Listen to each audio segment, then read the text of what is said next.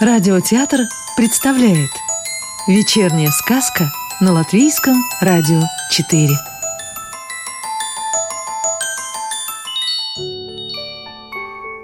А сегодня послушаем рижские съедобные сказки Елены Скуратовой. Наступает вечер, близится ночь, время, когда сказка оживает – со шпилей башен за рекой и мостами зорко следят петушки. Коты на крышах подтягиваются, выгнув спину и мягко прыгают вниз. На улочках вблизи ворот слышен шепот влюбленных, а может, это шуршат крылья белой птицы счастья? По мостовым под тенью ночи спешит человек в плаще. Он несет сокровище или это простой кондитер? Каждый кирпичик, каждый камень мостовой, каждое окошко хранит свою историю, свою тайну. Вечерний город распахивает двери в свой удивительный мир и зовет в сказку. Шоколадный город – Воздух наполняется приторно-сладким ароматом. Он растекается по городу. Эта волшебница Лайма готовит свой шоколад. В этом сладком мареве вечерняя столица вырастает белыми и молочными плитками с вкраплениями мармеладных окон. Орехи, изюм, золото карамели, петушки на черных шоколадных башнях. Зерна какао выстилают мостовую, и прохожие поднимают в воздух пряную пыль. Мягкие, воздушные, над городом плывут облака сахарной ваты. Когда Лайма готовит сладости, город преображается.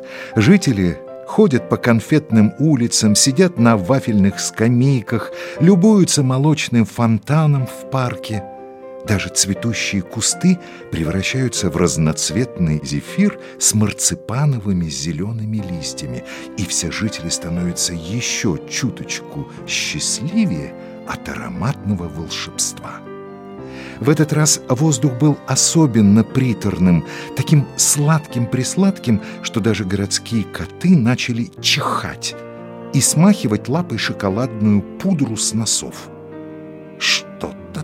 Не так!» — проворчал старый лохматый пес по имени Зефир, принюхиваясь. Он поднялся со своего места под лавкой у дома. «Это безобразие!» — вторили ему коты. «Слишком апчхи! Слишком сладко!» Нужно узнать, все ли хорошо у Лаймы, подумал пес и трусцой отправился к ее домику. Плитки шоколадных домов бросали причудливые, словно живые тени. Пес спешил и вскоре по узким улочкам добрался до нужного места. Из окон лился яркий свет, и в одном из них виднелись два силуэта. Встав на задние лапы, Зефир заглянул в окно. Посреди комнаты стояла волшебница, а рядом какой-то человек, который говорил «Ваш шоколад будет жить вечно. Прошу вас, откройте его рецепт». Пес бросился к двери и громко залаял. Дверь открылась, на пороге появилась Лайма в длинном белоснежном платье. «Здравствуй, Зефир!» «Здравствуй, Лайма!» Пес завилял хвостом. «У тебя все хорошо?» «Да». Голос волшебницы был теплым и ласковым. «Входи». «Я повторяю вам, если я открою рецепт, город утратит свое шоколадное волшебство навсегда», вновь заговорила Лайма, повернувшись к собеседнику. «Но... но ваш шоколад принесет счастье жителям других городов». «Счастье не в шоколаде», — с легкой грустью произнесла волшебница. «И все же», — настаивал незнакомец, — «ну, будь по-вашему». Она распахнула окно и в тот же миг вылетела из него белоснежной птицей. В комнате поднялся легкий ветерок и повеяло горечью черного шоколада. стало очень тихо. На подоконнике лежал старинный рецепт, который обронила птица. Пес толкнул дверь и побежал прочь, назад, к своему дому. Мостовая под его лапами превратилась в самую обыкновенную.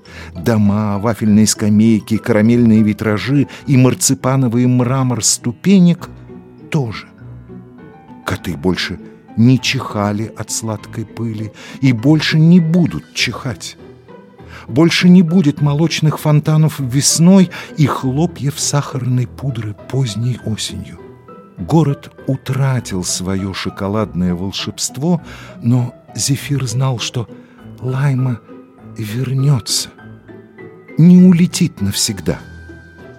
Он задрал голову и увидел белую птицу, которая села на крышу дома, похожего на шоколадный дворец. Дом тоже стал настоящим, как и все вокруг, но его стены так и остались похожими на шоколадную плитку в напоминании жителям о сладком волшебстве.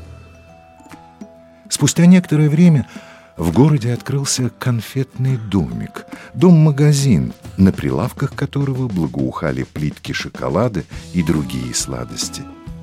Зефир жил неподалеку и часто наблюдал за посетителями магазина. Они всегда выходили оттуда с улыбкой. А однажды он увидел на крыше конфетного домика Лайму. Она по-прежнему была в облике белой птицы. Пес радостно гавкнул, приветствуя волшебницу сладостей, и ему прямо в лапы с крыши упал кусок необычной шоколадной колбасы. Сказку читал актер Юрий Кушпелла. Продолжение рижских съедобных сказок слушайте завтра.